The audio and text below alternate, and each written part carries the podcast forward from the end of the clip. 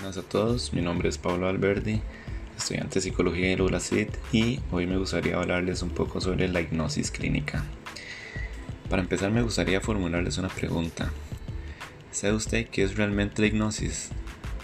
Comúnmente al hablar de la hipnosis se nos viene a la mente una serie de ideas como de que es falso, de que es magia, o incluso como que la persona que practica la hipnosis tiene el control de, de la conciencia de la otra persona, ¿verdad? Eh, no obstante, la hipnosis va más allá de los mitos y especulaciones y tiene un trasfondo científico clínico que ha ido evolucionando con el pasar del tiempo.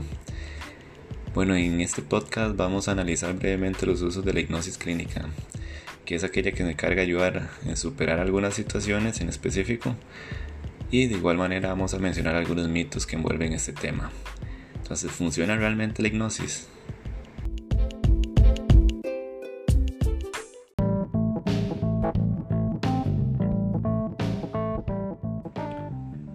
Primero es importante definir el significado de la hipnosis.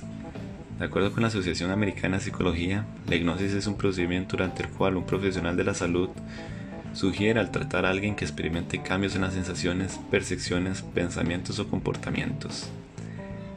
Y tal como se dijo en esta, es un profesional de la salud el encargado de implementar dicha técnica, por lo cual ya nos dejen claro que no es una persona sin preparación, es una persona que no está certificada y de hecho en la mayoría de los casos son psicólogos certificados en hipnoterapia y se encargan en la implementación de la hipnosis en un proceso terapéutico para la resolución de situaciones inespecíficas de un paciente.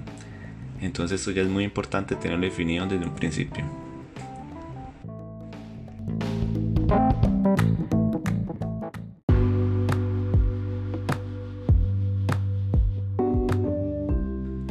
Ahora, para empezar a hablar de los usos de la hipnosis es importante dejar en claro que el paciente tiene que estar totalmente de acuerdo con el proceso ya que este hecho es un factor que va a influir mucho en la eficacia del procedimiento, entonces ese es un punto muy importante.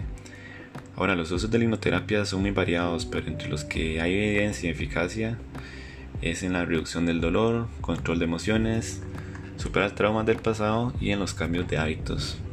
Ahora, ya que sabemos algunos de los usos, se nos viene una pregunta muy importante. ¿Cómo es el proceso de la hipnosis? Y aquí es donde vienen los mitos también, entonces viene muy interesante.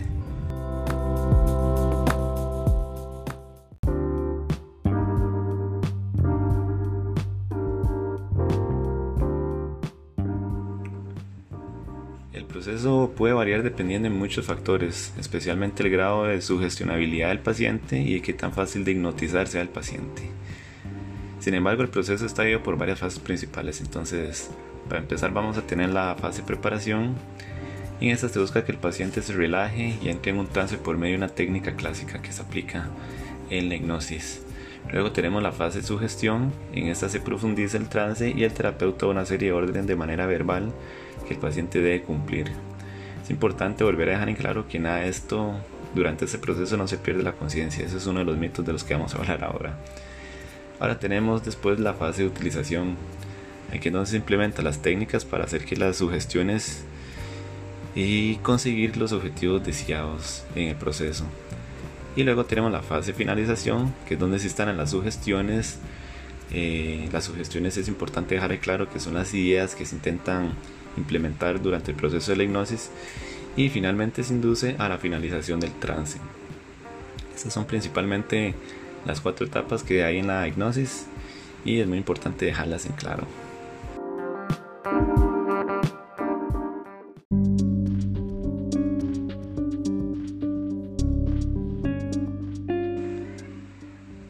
Hipnotizan me van a poder controlar, que la hipnosis es falsa, que es magia, de que voy a perder totalmente la conciencia durante el proceso. Esos son unos ejemplos y mitos de que comúnmente escuchamos sobre la hipnosis en general. Y muchas de estas ideas de hecho son falsas. Eh, es común, de hecho, por el uso mediático que se le da a la hipnosis, ¿verdad? Eh, de que nosotros llegamos a pensar en, en, este tipo de ideas. Sin embargo, como ya lo logramos analizar anteriormente, la hipnosis va más allá de, simples ideas, de simples mitos. La hipnosis tiene un proceso y un uso clínico terapeuta comprobado. Eh, entonces todos estos mitos que comúnmente conocemos ya tenemos una idea de que son falsos o que incluso son simplemente ideas de que solemos tener en general sobre la hipnosis.